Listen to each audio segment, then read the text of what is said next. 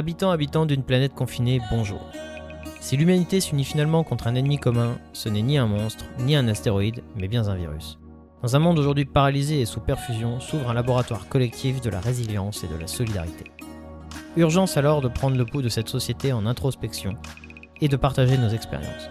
Bienvenue dans le Bloodcast, l'émission qui interroge les humains au cœur du combat.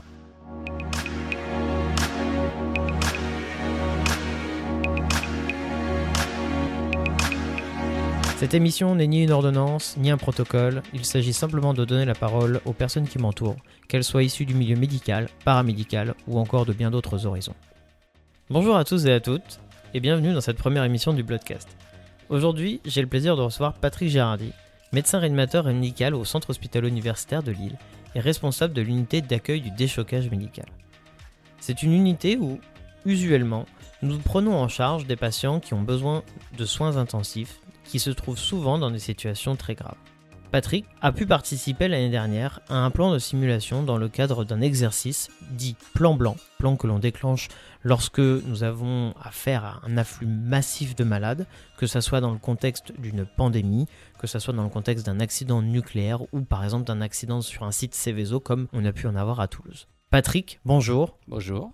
Alors, je m'appelle Patrick Girardi, je suis réanimateur médical euh, au centre hospitalier de, universitaire de Lille. J'ai une cinquantaine d'années, je fais de la réanimation depuis maintenant euh, plus de 20 ans. Ok. Donc, Patrick, ça fait 20 ans euh, que tu fais de la réanimation. Tu es responsable du déchocage médical. Et dans cette organisation-là aussi, tu as déjà participé à des plans d'organisation de soins, des plans de simulation dans ce qu'on appelle nous communément les plans blancs, qui sont des plans d'urgence en cas d'afflux massif de malades. Alors il faut savoir que ces plans-là sont déclenchés parce que euh, bah, effectivement euh, c'est pas une première dans l'histoire. L'humanité et les civilisations euh, n'en sont pas leur première épidémie. On a déjà fait face à d'autres épidémies par le passé, dont une des plus meurtrières et dont tout le monde a connaissance, l'épidémie de grippe espagnole qui a fait des millions de morts au décours de la Première Guerre mondiale. Euh, aujourd'hui, on a euh, des modèles, ou en tout cas des précédents sur des épidémies de grippe virale. Est-ce que tu pourrais euh, me refaire une petite synthèse un petit peu de l'histoire et de pourquoi finalement c'est si important de se préparer à des événements comme celui-ci? Alors, pour répondre à cette question, il faut se placer un petit peu dans l'histoire, comme tu l'as très bien dit, un petit peu au niveau de la grippe espagnole depuis euh, que je fais de la réanimation, euh, on n'arrête pas de travailler en collaboration avec tout l'hôpital pour essayer de mettre en place un certain nombre de choses, des plans blancs, pour organiser les crises éventuelles euh, qui peuvent survenir dans un hôpital. Un des volets du plan blanc concerne toujours le volet bactériologique ou on va dire plus ou moins épidémique. Et dans ce volet, ben, on se rend compte que c'est toujours un petit peu euh, laissé de côté parce que euh, le nucléaire, euh, le chimique, c'est plus facile à appréhender puisque c'est des événements qui surviennent à un moment donné. Mais le bactériologique, on ne l'a pas vraiment vécu, alors que dans l'histoire, en 1910, il y avait quand même eu beaucoup, beaucoup, beaucoup de morts lors de la grippe espagnole.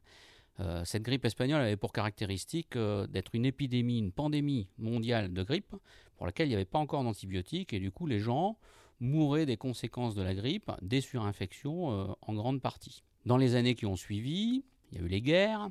À l'issue des guerres, il y a eu d'autres épidémies grippales dans les années 50 puis dans les années 60. Et je me souviens toujours que mon patron, le professeur Chopin, nous racontait que même dans les années 60, alors que les antibiotiques étaient arrivés et que les gens mouraient moins des surinfections liées à la grippe, eh ben, euh, dans les années 60, euh, on a quand même aligné des patients dans les couloirs pour essayer de les réanimer, faire ce qu'on pouvait, tellement il y en avait partout. Et donc on avait cette notion que lors d'une pandémie mondiale, eh ben, on prenait quand même euh, un énorme risque à laisser courir un virus.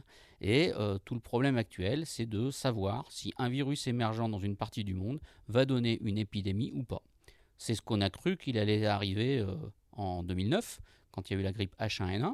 Mais on avait l'exemple de 2005, où il y avait la grippe H5N1 qui avait failli émerger c'était la grippe aviaire.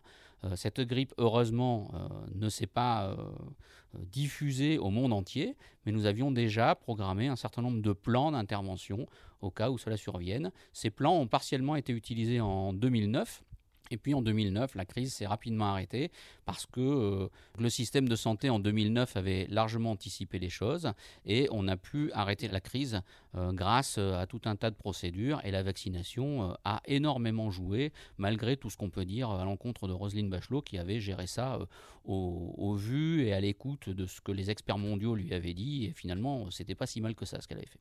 Ouais, de ce que les épidémiologistes avaient avancé comme hypothèse, comme théorie sur des modèles mathématiques qui déjà étaient euh, assez performants pour l'époque, j'imagine. Oui, mais il s'agissait d'une grippe. Mais il s'agissait d'une C'était pas un nouveau virus. C'était pas un nouveau virus. Faut quand même pas oublier que en 2015, euh, Steve Jobs euh, avait dit lui-même que ce qui était le plus grand risque pour la planète à l'heure actuelle était une épidémie d'un virus, et là nous y sommes en plein dedans. Donc la question qui est de dire est-ce qu'on euh, avait pu imaginer qu'une épidémie pouvait survenir? Oui. Euh, est-ce que ça a déjà eu lieu? Oui. Est-ce qu'il y en aura d'autres? Oui, certainement. Ok, bah, écoute, c'était c'est assez clair. Euh, bah, du coup, la, deuxième question qui découle de, tout ça, au vu de ce que tu me racontes, donc pour toi, il est quand même possible, a priori, de prédire la survenue d'une telle épidémie? Alors en fait, on se rend compte que les épidémies, elles surviennent de façon cyclique. Il est impossible de prévoir tous les combien de temps elles surviennent, mais elles arrivent quand même. On s'était largement habitué à imaginer qu'on pouvait avoir des épidémies grippales. Là, c'est un nouveau virus, mais il faut quand même pas oublier qu'on a failli avoir déjà une catastrophe avec un coronavirus dans les débuts des années 2000 avec le MERS-CoV. Là, on a le Covid-19. Rien n'empêche d'imaginer que plus tard, nous aurons à nouveau d'autres virus et pourquoi pas des virus encore plus agressif, plus terrible, plus contagieux. On sait bien qu'il y a des foyers Ebola. Donc de toute façon, préparer une crise épidémique, pandémique mondiale est forcément une nécessité pour le système hospitalier.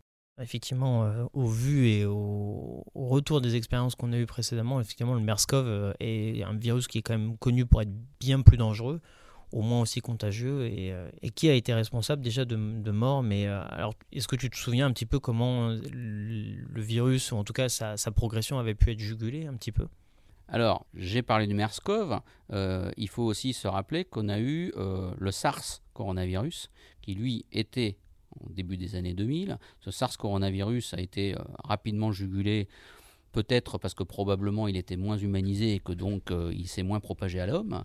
Lorsqu'on a eu le MERS-CoV qui vient euh, de la péninsule arabique, on a encore quelques euh, épidémies qui surviennent lorsque les patients rentrent en France après les pèlerinages pour le Hajj. Euh, ces virus sont probablement euh, tout aussi euh, importants à prendre en compte en termes épidémiques que ne peut l'être un virus grippal. Et ces virus peuvent évidemment poser problème et devenir pandémiques un jour s'ils commencent à se transmettre à toute la population. Alors, tu as dit il faut qu'on s'attende à ce que de manière un petit peu cyclique, on fasse face indirectement ou directement à l'émergence de, nouveaux virus qui peuvent être pire, moins pire, ça on ne peut pas vraiment le savoir.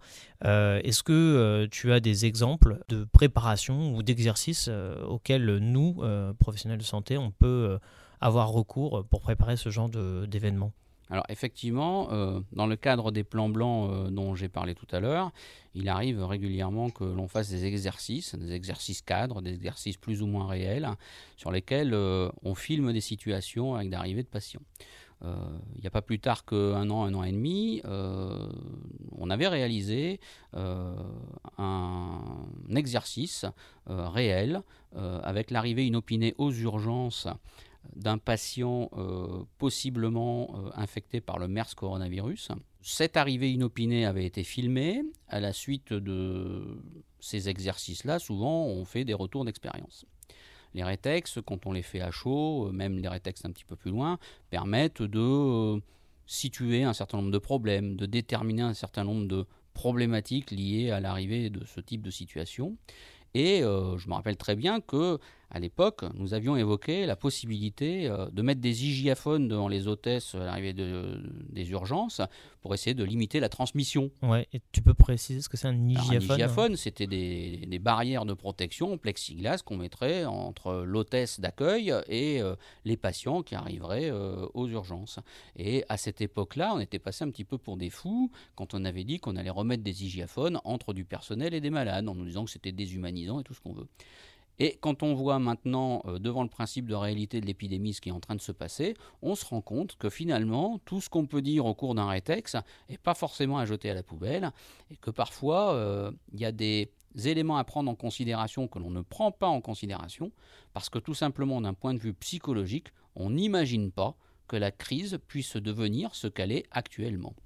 on a du mal à se projeter, euh, même sur des exercices de simulation qui sont censés préparer des événements graves on a du mal à réaliser l'importance de, euh, de, choses qui sont concrètes, factuelles, qui peuvent être peut-être déshumanisantes si, si je reprends le terme que tu as utilisé, mais euh, c'est une nécessité, on va dire, des plus basiques. Oui, tout à fait, mais c'est surtout parce que lors d'un euh, retour d'expérience sur ce type d'événement, sur ce type de simulation, on n'arrive pas à imaginer l'ampleur réelle que peut prendre une telle crise. Euh, c'est très simple. la crise actuelle du Covid-19, elle a commencé à peu près de la même manière euh, que ce qui s'était passé pour le SARS coronavirus. Et à l'époque, le SARS coronavirus s'était arrêté. Et donc, c'était un exemple qui a probablement fait prendre du retard aux décisions politiques, quand on regarde ce qui se passe euh, lors des retours euh, des pèlerinages avec les petites micro-épidémies de MERS coronavirus, ça s'arrête très très vite. Du coup, les gens politiques, les décideurs, sont pas forcément très inquiets de ce qui peut arriver parce qu'on est dans une certaine routine de la non-maîtrise de ce qui pourrait devenir exceptionnel. Et en fait, là, actuellement, pour le Covid-19, on est dans une situation tellement exceptionnelle qu'elle a jamais pu être imaginée par qui que ce soit qui est un petit peu rationnel. Effectivement, tu penses qu'il y a eu une légère sous-estimation euh, du risque de contagion, de propagation et tout ça, parce que on n'a pas vraiment eu jusqu'à maintenant, je veux dire aux heures actuelles, un exemple concret de euh, ce type d'émergence de virus avec une telle sévérité. C'est ça ton, ton propos plus ou moins? Je pense que sous-estimation, c'est peut-être pas le mot qu'il faut. Mais quand on est épidémiologiste ou qu'on est médecin, on imagine très très bien cette situation et le pire. Sauf que quand on est un homme politique et que dans une main on doit avoir la gestion épidémique, la gestion épidémiologique qui est hypothétique au départ de la crise, et que de l'autre côté on a tout le pouvoir économique, toutes les entreprises, toute la vie de tous les jours qui risque d'être complètement modifiée par des décisions politiques trop brutales au départ, que c'est un choix politique qui est extrêmement difficile à faire et on ne peut pas jeter la pierre aux hommes politiques d'avoir fait les choix qu'ils ont faits, y compris même si c'est avec un peu de retard. Sauf que nous, on voit ça à notre échelle de professionnels de santé, à l'échelle de, notre risque que l'on peut calculer ou pas, mais on ne prend pas en compte toute la dimension extérieure euh, qui, et tout le retentissement que ça pourrait avoir sur, effectivement, de manière plus globale, tous les autres êtres humains, parce que c'est effectivement euh, le problème du confinement actuel, il est, il est plus large. C'est-à-dire qu'on paralyse complètement l'activité économique d'un pays. Bien sûr, mais il n'y a pas que ce point-là qu'il faut aborder. Il y a aussi le fait que lorsqu'on se projette dans la crise actuelle avec les décisions qui ont été prises, lorsqu'un patient se présente aux urgences ou dans un secteur de l'hôpital, il est très facilement étiqueté Covid, et on perd complètement nos repères au point de négliger tout un tas d'évidences qui pourraient faire évoquer d'autres pathologies.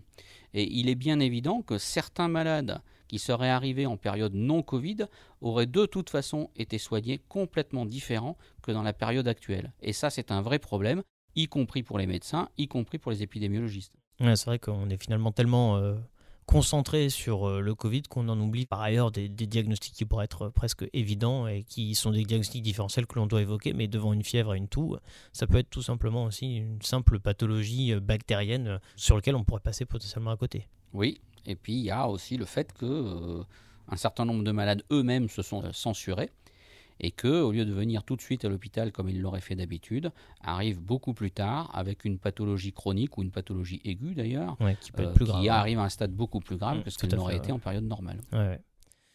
Eh bien, écoute, euh, c'était très intéressant, Patrick. Merci beaucoup euh, de ta participation pour cette première interview dans le broadcast. Je suis vraiment ravi de t'avoir entendu parce que c'est toujours un plaisir d'entendre un tel niveau d'expérience.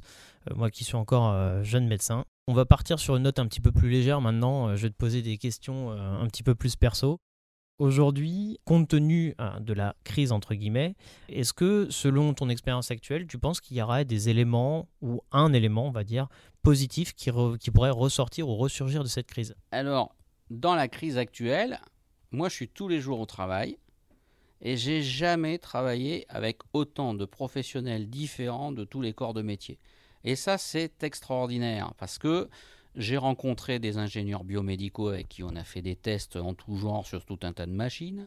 J'ai rencontré tout un tas de personnes techniques ou autres qui ont fait des murs en l'espace de 5 minutes alors que d'habitude il fallait 8 mois pour les avoir. Euh, donc nous avons développé des connaissances euh, et des liens avec des personnes qu'on n'avait pas l'habitude de voir et d'un point de vue humain ça c'est extraordinaire. Bon, ça c'est un bon point. Euh, deuxième question, alors question un peu plus rapide. Euh, c'est un peu le principe du cash. Euh, je te pose une question et tu réponds euh, le plus vite possible sans forcément réfléchir. Allez, la première, c'est c'est quoi ta technique de décompression pour le confinement? Bon, même si nous, on n'est pas vraiment confinés. Je fais du bricolage à la maison. ok. Donne-moi un livre que tu lis en ce moment. Un livre que je lis en ce moment bah, Je vais te dire le livre tout de suite. C'est le souffle, la conscience et la vie du professeur François Fourier. Excellent. Et enfin, je vais te demander euh, une musique, un artiste, une œuvre de la littérature au cinéma qui, pour toi, résume très bien la situation actuelle. La situation actuelle, c'est euh, Love is All de Roger Glover, c'est-à-dire que je suis la fleur au bout du fusil, je travaille avec le sourire, je suis heureux et je suis aussi responsable de ce que je fais et je ne néglige pas euh, l'impact de la crise malgré tout. Super. Ben écoute, Patrick, merci, c'était un grand plaisir de t'avoir. On se retrouve euh, bah, la semaine prochaine pour une prochaine interview, probablement encore d'un des confrères qui va nous parler euh, de l'engagement et de l'associatif euh, dans son travail, qui met à côté évidemment de son exercice professionnel. je vous remercie tous, merci de nous avoir écoutés et on vous dit à très bientôt sur le Bloodcast.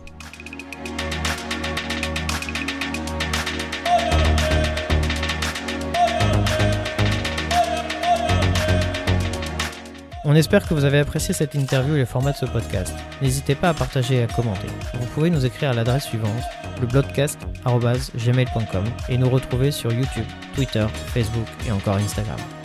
Nous, on se retrouve pour le prochain épisode du Bloodcast la semaine prochaine, même jour, même heure, sans faute.